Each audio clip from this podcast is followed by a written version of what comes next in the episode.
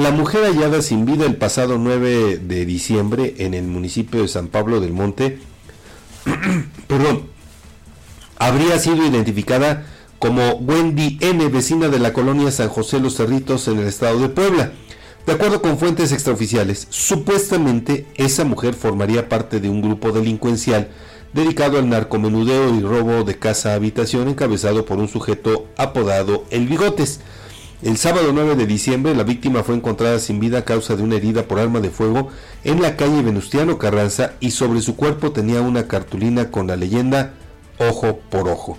Por ese hecho, la Procuraduría General de Justicia del Estado inició una carpeta de investigación por el delito de feminicidio.